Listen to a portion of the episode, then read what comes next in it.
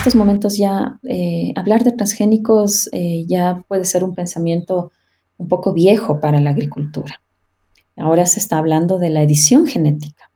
Y la edición genética significa que de, una misma planta o de un mismo ser vivo, tú cojas los mejores genes y le fortalezcas con, esos genes al, al, organismo y quites pues los genes que le, que le vuelven vulnerable sin necesidad de introducir. O sea, no hay, no hay esta transición, no hay esta transición de un elemento a otro, transferir los genes de uno a otro, sino mejorar los que ya están ahí. Exactamente, sí.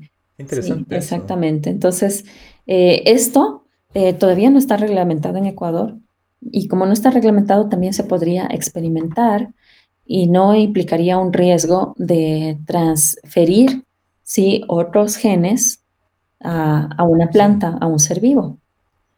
Eh, de todas maneras, yo creo que el desarrollo o la evolución de los alimentos, en este caso, que es lo, que más preocupa, los alimentos que consumimos ha sido mejoramiento genético, mejoramiento en campo, eh, mezcla de semillas, eh, durante todos los siglos que el ser humano, desde que el ser humano inventó la agricultura. Entonces, pero a la final este tema de los transgénicos o de mejorar los genes que ya están, a la final tienen un fin económico. Eh, a ver, me explico. Tú, eh, la idea de, mejorarlos es para poder hacer que, la agricultura trabaje de una manera más fluida. O por su parte, hemos maltratado tanto el, suelo y la tierra que necesitamos otro tipo de... Ya, ya no podemos cultivar lo que cultivamos antes, sino ahora cultivamos estas frutas, vegetales con sus genes mejorados? Yo creo que así como hay intereses económicos, también hay eh, intereses sociales. Desde el lado de la investigación, pues hay eh, el, interés por generar una transferencia de, tecnología a los agricultores.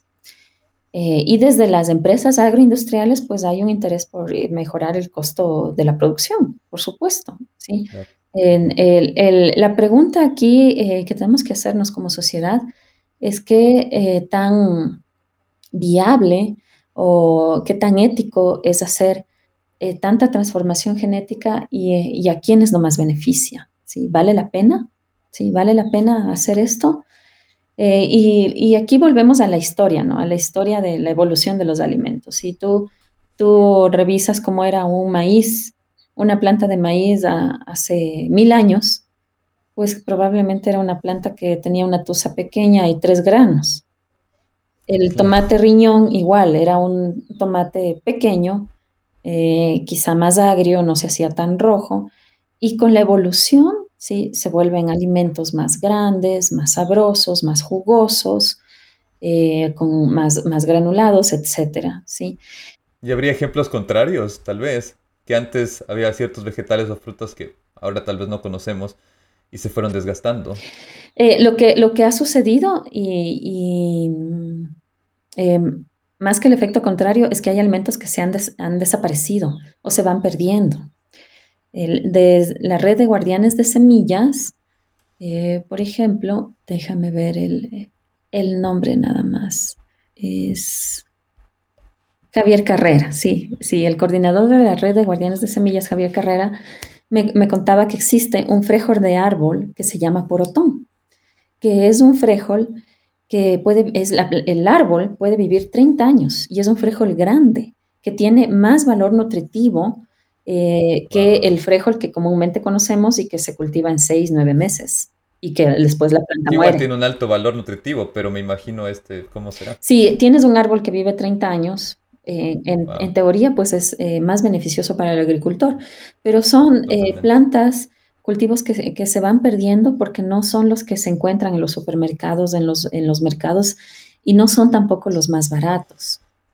Y así mismo pasa con la papa, ¿no? En la papa hay más de... Eso te iba a decir justamente. sí, hay más de 30 variedades y colores. Hay muchísimas. Y solamente vemos la chola y la super chola en todos lados. Sí, porque... Y hay un montón. Claro, y porque la gente prefiere la papa que se cocina rápido y que dura más, o sea, que no le salen raíces, no le salen raíces en seis meses, bueno, estoy exagerando, eh, eh, que sea amarilla, la comida suave, ¿sí? Y esa es la, la super chola, la chola, ¿no? Tenemos una, una papa em, muy pequeñita que es amarilla, la comida muy deliciosa y se llama eh, chaucha, la papa chaucha. Sí. Ya, sí, sí, Eh, y esa se cultiva en 2 o 3 meses. Pero si tú la tienes en tu casa, más de una semana ya le salen raíces. Y ya no es atractiva para el Mm, consumidor, ¿no? Entonces, ahí se puede trabajar un mejoramiento genético en la papa chaucha para que no tenga para esas para que raíces. dure un poco más. Ah, Exacto. interesante. Sí.